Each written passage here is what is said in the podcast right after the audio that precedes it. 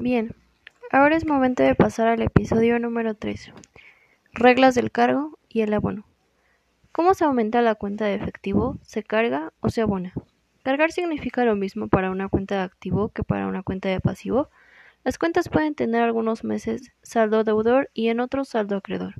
Probablemente estas sean algunas de las dudas que puedes tener. Pero no te preocupes, ahora mismo las resolveremos. Como ya sabemos, en las cuentas los cargos se anotan del lado izquierdo y los abonos del derecho.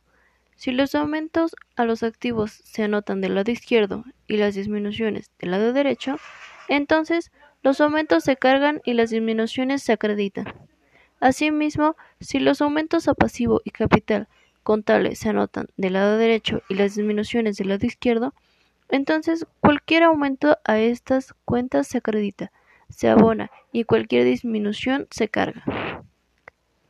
Para que la ecuación contable permanezca en equilibrio, se debe aplicar el registro por partida doble, por lo cual cada asiento contable consta de un cargo y un abono, o bien pueden ser varios cargos y varios abonos, pero que sumen la misma cantidad, a fin de no alterar la ecuación contable.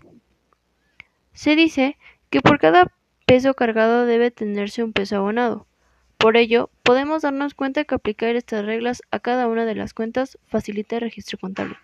También es importante saber que en análisis preliminares es común que se registren los asientos de cuentas, a fin de abreviar el proceso. Para ello, a cada operación se le asigna un número y con él se identifica el cargo y el abono respectivo. Veamos un ejemplo. Supongamos que se realiza una compra de mercancías a crédito por un importe total de 5.000 la cuenta que debe afectarse son inventario de mercancías y proveedores. Al comprar mercancías tenemos más de estas. El inventario de mercancías es una cuenta de activo que, para aumentarla, se carga.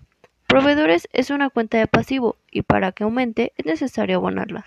Por último, me gustaría comentarles que conforme van surgiendo nuevas operaciones, se deben de tener cuidado de abrir las cuentas que se requieren, evitando no duplicar alguna de que ya esté abierta.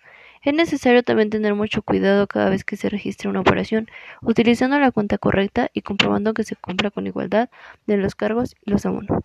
Con esto finalizamos el capítulo número 3, esperando que lo hayas disfrutado y pronto puedas ponerlo en práctica.